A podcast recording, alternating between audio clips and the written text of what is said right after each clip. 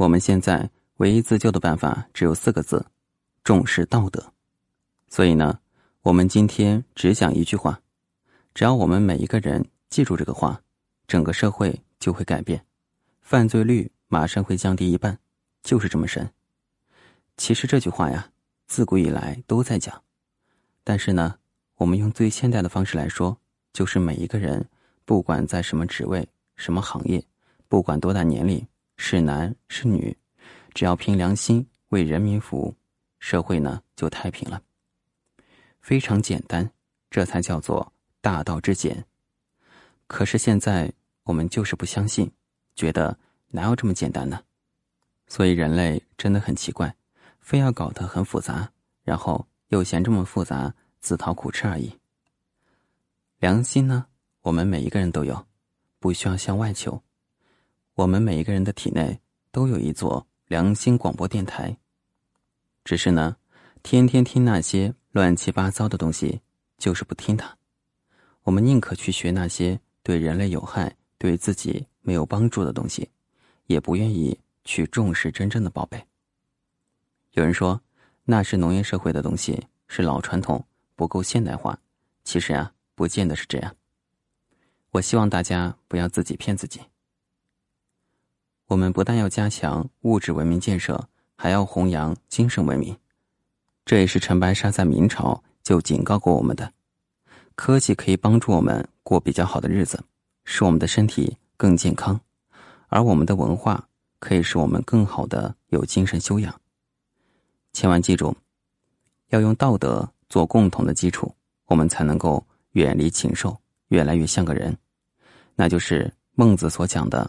我善养无浩然之气，也是中医所讲的扶正驱邪。人体有阴阳，有正气就有邪气。如果只任它自然去摆布的话，就会时正时邪，这是自己跟自己过不去。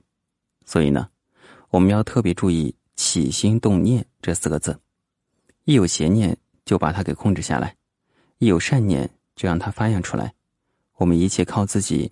这绝对不是求神拜佛、求天拜地就可以的，可见中国人一点不迷信。坦白的讲呢，神佛是没有手脚的，他们就算有理想，也必须透过人才可以完成。大家可以想想，如果神佛有主张可以完成的话，那人不得被他们吓坏了？假如你到庙里去，释迦牟尼佛突然下来了，告诉你该怎么办，你还不得被吓傻了呀？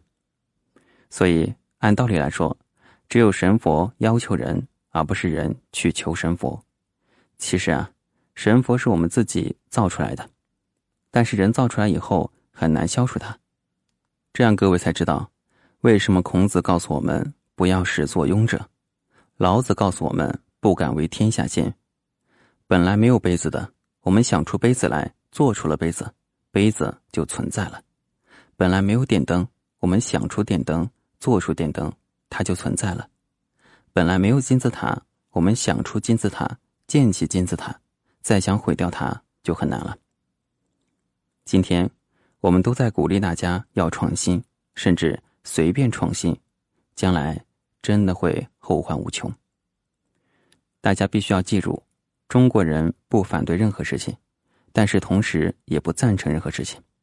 我们叫做持经达变。根本的原则要抓住，之后才可以变。如果是根本乱了，再变那是非常可怕的。现在整个社会都在乱变，在互联网还没有像今天这样普及之前，诈骗集团也没有今天这样多。老实讲，要想靠嘴巴骗钱很难。现在啊，几通电话打出去，几百万就骗过来了，真是省事儿。而且被骗的人很多都是大学教授。可见啊，读书不见得有常识。今天受教育的人是有知识，但很多没有智慧。反而那些没有读过太多书的人不太容易上当，因为他们什么都不相信，就不会上当了。凡是那些说要相信、要判断的人，最后通通上当。得到好处呢是自己能干，一旦上当就怪政府、怪社会，这有什么用呢？科技是造福人类的，还是危害人类的？完全取决于掌握和使用科技的人是否有道德。所以说，重视道德是人类自救的唯一办法。但是啊，我们应该如何正确的理解“道德”二字？道和德又有什么样的相同和不同之处呢？